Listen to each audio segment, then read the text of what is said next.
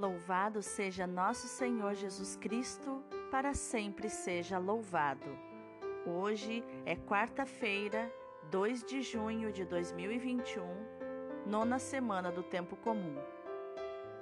A leitura de hoje é do livro de Tobias, capítulo 3, versículos do 1 ao 11 e do 16 ao 17. Naqueles dias, tomado de grande tristeza, pus-me a suspirar e a chorar. E depois comecei a rezar, entre gemidos: Senhor, tu és justo, e justas são todas as tuas obras. Todos os teus caminhos são misericórdia e verdade, e és tu quem julga o mundo. Agora, Senhor, lembra-te de mim, olha para mim e não me castigues por causa de meus pecados, de minhas transgressões ou de meus pais, que pecaram diante de ti. Porque não obedecemos aos teus preceitos, entregaste-nos à pilhagem, ao cativeiro e à morte, e fizeste de nós assunto de provérbios, alvo de zombaria e de injúria em todas as nações entre as quais nos dispersaste. Agora, porém, vejo que são verdadeiros os teus numerosos julgamentos, quando me tratas segundo os meus pecados e os pecados de meus pais, pois não cumprimos teus mandamentos, nem caminhamos na verdade diante de ti. Trata-me, pois, como te aprouver. Ordena que seja retomado de mim o meu espírito, para que eu desapareça da face da terra e me transforme em terra. Para mim é melhor morrer do que viver, pois tenho ouvido injúrias caluniosas e sinto em mim profunda tristeza. Senhor, ordena que eu seja libertado desta angústia. Deixa-me ir para a morada eterna e não afaste, Senhor, de mim a tua face. Para mim é preferível morrer a ver tão grande angústia em minha vida, ouvindo ainda tais injúrias. Naquele mesmo dia, Sara, filha de Raguel, que morava em Equibátana, na Média, teve também de ouvir injúrias de uma das escravas de seu pai. Ela fora dada em casamento a sete homens, mas o perverso demônio Asmodeu havia-os matado antes de estarem com ela como esposa. A escrava disse-lhe: És tu que sufocas teus maridos. Já foste dada a sete homens, e de nenhum até agora tiveste proveito. Por que nos espancas por terem morrido os teus maridos? Vai-te embora com eles e jamais vejamos filho ou filha nascidos de ti. Naquele dia, Sara ficou com a alma cheia de tristeza e pôs-se a chorar. E subiu ao aposento de seu pai, no andar superior, com a intenção de se enforcar. Mas, pensando melhor, disse consigo mesma: Não quero que venham injuriar a meu pai e dizer-lhe: Tinhas uma filha muito querida e ela enforcou-se por causa de suas desgraças. Assim eu faria baixar à sepultura a velhice amargurada de meu pai. É melhor para mim, em vez de me enforcar, pedir ao Senhor que me faça morrer, para não mais ouvir injúrias em minha vida. No mesmo instante, estendendo as mãos em direção à janela, fez esta oração. Tu és bendito, Deus de misericórdia, e é bendito eternamente o teu nome. Na mesma hora, a prece dos dois foi ouvida perante a glória de Deus, e Rafael foi enviado para curar a ambos. Palavra do Senhor, graças a Deus.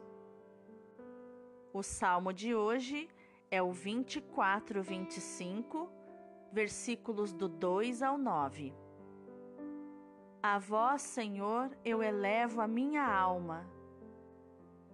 Senhor meu Deus, a vós elevo a minha alma, em vós confio, que eu não seja envergonhado, nem triunfem sobre mim os inimigos.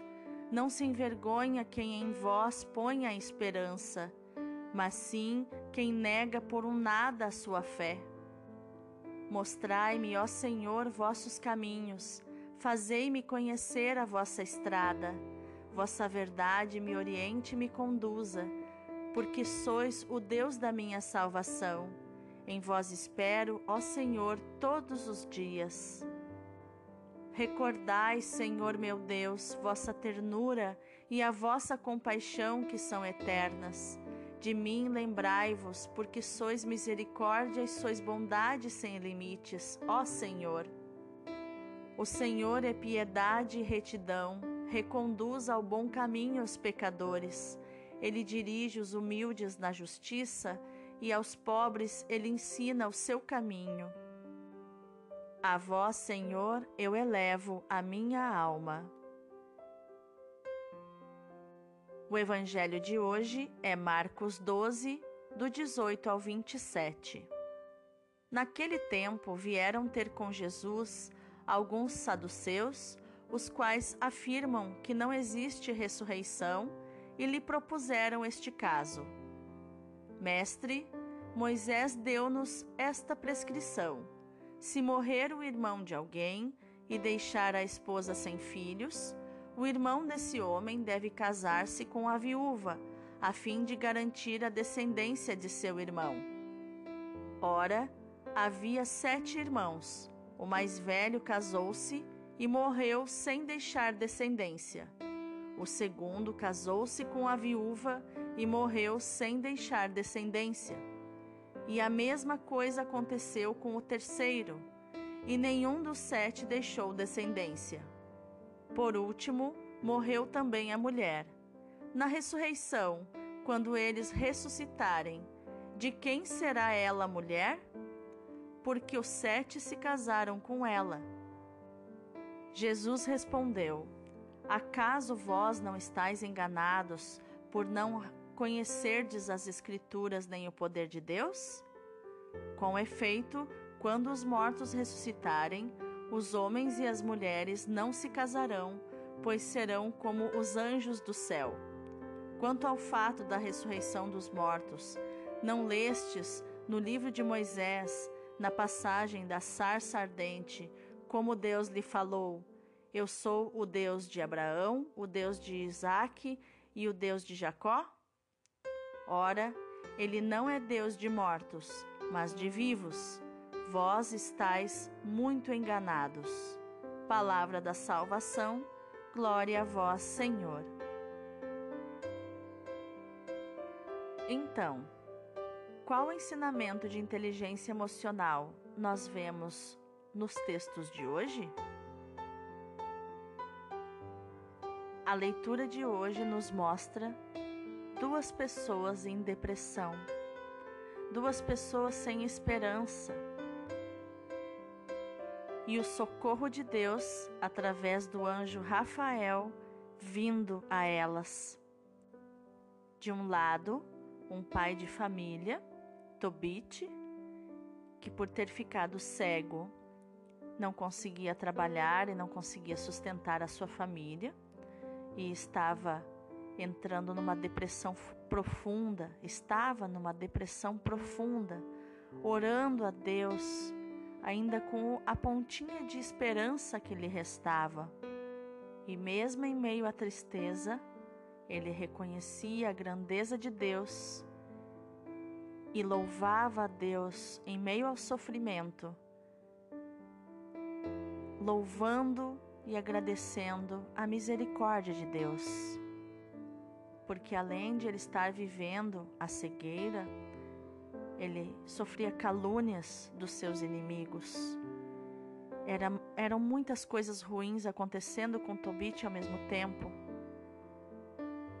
De outro lado, estava Sara, filha de Raguel, em outro lugar, na Média, sendo ofendida pelas escravas do seu pai, porque ela havia sido casada com sete maridos e todos eles haviam morrido antes de se consumar a noite de núpcias. porque um demônio muito conhecido chamado Asmodeu não permitia que se consumasse os seus casamentos. E ela também, em profunda tristeza, ergueu um louvor a Deus. E na mesma hora, a prece dos dois foi ouvida perante a glória de Deus, e Rafael, o anjo Rafael, o arcanjo Rafael, foi enviado para curar a ambos. Deus habita no louvor.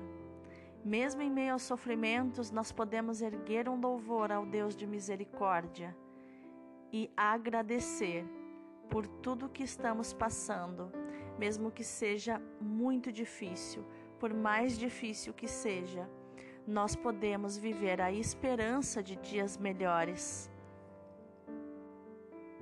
E se formos ler este livro de Tobias até o final, nós vemos que essa história de lutas, de sofrimentos, terminou maravilhosamente bem por causa do poder de Deus através do seu arcanjo.